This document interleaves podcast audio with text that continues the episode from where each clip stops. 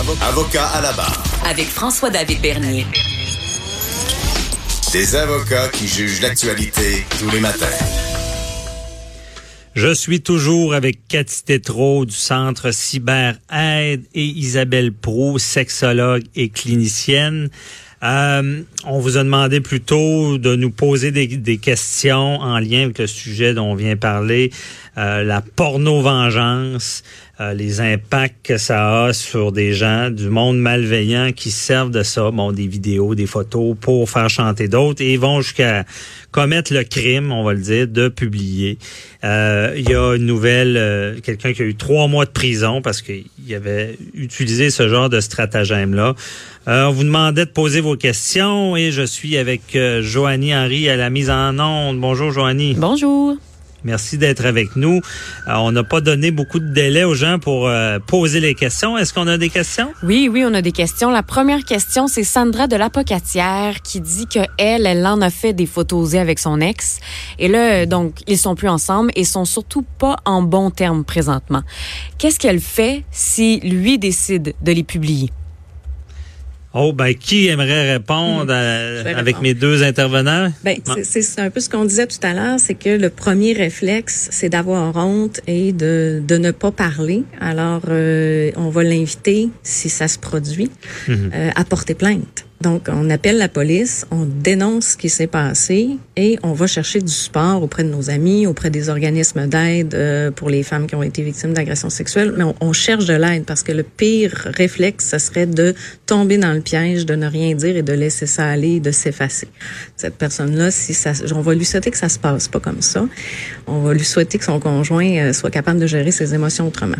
Mais euh, parce que tu sais, je veux dire, si laisser aller, est-ce que des fois ça peut être la solution? Est-ce que des fois on peut dire ben non, j'ai malgré qu'il est fâché mon, mon ex ou euh, j'ai quand même confiance qu'il ferait jamais ça ou euh, c'est une solution? Ben s'il s'il fait pas, il fait pas là, on va le souhaiter qu'il bon, fasse pas mais une fois fait. Mais on dit qu'il faut intervenir en prévention, est-ce que c'est vraiment important ou des, on laisse aller ça?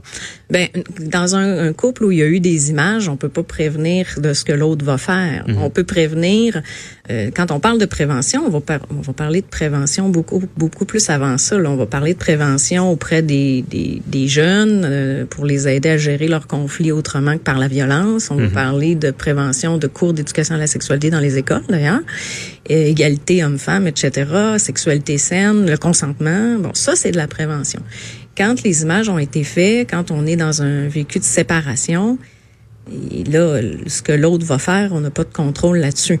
Mais on peut s'assurer que si on est victime de violence, que peu importe le type de violence, on va dénoncer cette violence-là.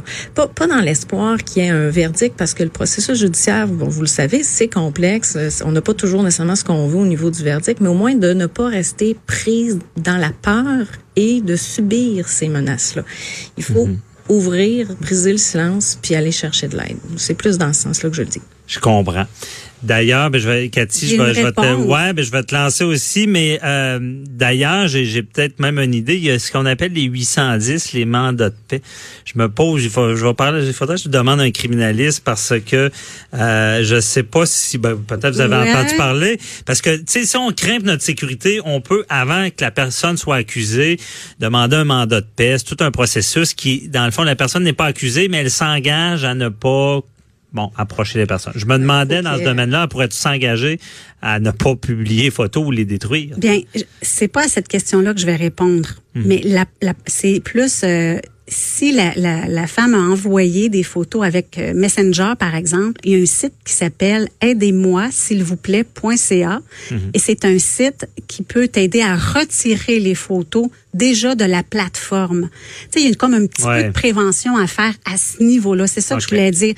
Donc, ça dit, hey, j'en ai envoyé avec Messenger ou Snapchat. Ben oui, au moins aller les retirer de la plateforme. Mhm. Puis pour la deuxième question, je vais laisser ça.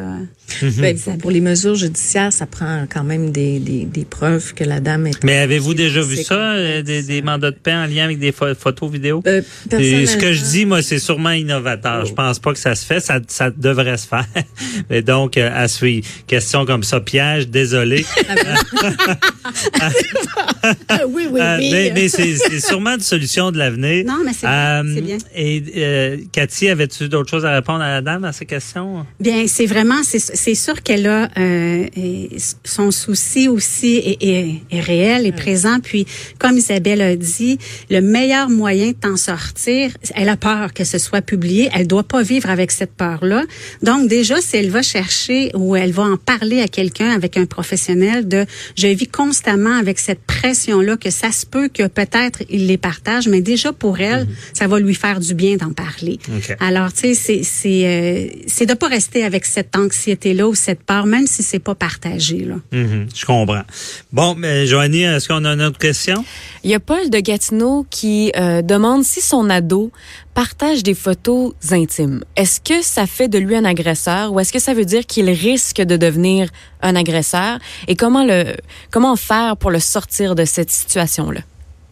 Bon, euh, c'est une bonne question, Cathy. Oui, euh, ben la première chose, c'est est-ce que mon enfant va, va mon ado peut devenir agresseur? Tantôt, je vais laisser le soin à Isabelle de démystifier les titres, mais dans un premier temps, pas parce que mon ado en a partagé ado, qui nécessairement va recommencer ou a le profil de quelqu'un qui va aller beaucoup plus loin avec la violence, etc. Ça n'a pas rapport. Pour le moment, là, les ados sont dans une, on appelle ça une vibe, une vague Ouais. de je banalise et je fais ça et c'est ça et, et c'est pour ça qu'on fait de la prévention puis l'éducation avec eux, c'est-à-dire d'essayer de freiner cette banalisation là. Alors même si votre ado en a partagé déjà une fois, il y a de l'éducation à faire, il y, a, il y a vraiment des apprentissages, le respect aussi en lien avec la loi, le côté légal parce que c'est à partir de 12 ans. Hein, quand Oui. même qui est responsable de ses actes sur internet aussi, mais en lien aussi avec le respect des femmes, ta blonde euh, ou ton chum, peu importe là, c'est pas un objet. Euh, donc le, le nom, il y a pas de, faut pas penser qu'il y a un lien direct avec. euh, il est pas violent, mais il partage une photo, ce qui va devenir violent ou auteur de de sexto, ou sextorsion, ça a pas de lien. Là.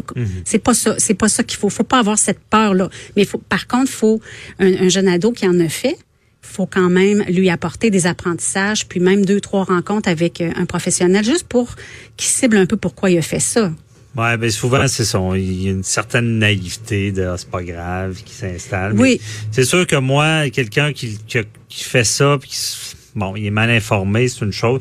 Quelqu'un qui le refait puis récidive, là, c'est un autre dossier. On a vu des cas plus extrêmes où est-ce qu'il fallait donner la leçon, comme Oui. le, le cas de ces pères Séminaire, du oui. séminaire, Père Maris, où est-ce qu'on a accusé. Et dans ce domaine-là, accuser, c'est vraiment, on essaie toujours de déjudiciariser, régler le problème, faire que le jeune soit pas dans le système. Euh, Ben, Isabelle, avec les jeunes, des- c'est important ouais. de pas mettre des étiquettes trop rapidement. Là. Je suis d'accord avec ça parce que c'est dangereux puis Mhm. euh, c'est pesant une étiquette d'agresseur sexuel et on va pas on va jamais tirer cette conclusion là avec un événement euh, chez un jeune. Mais avec un événement chez un jeune, il faut, comme disait le Cathy, euh, comprendre qu'est-ce que ça signifie.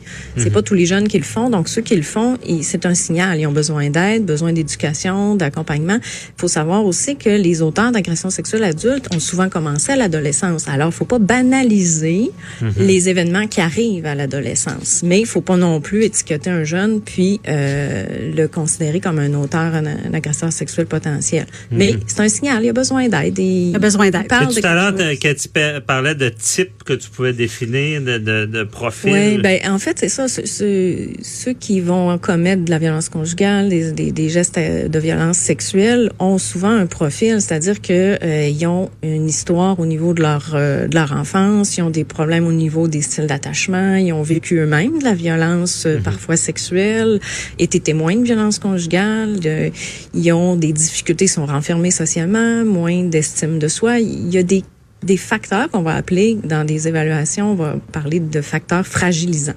C'est pour ça que des jeunes qui commettent des gestes comme ça doivent être évalués par des spécialistes, doivent être accompagnés par des professionnels pour qu'on puisse dépister. Est-ce qu'il s'agit d'un événement isolé et on, on donne euh, du support euh, ponctuel ou c'est quelque chose qui se, ça se construit?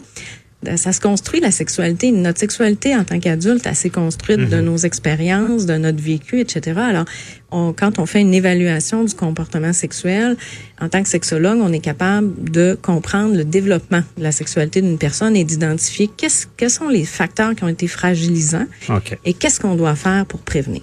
On, je comprends bien.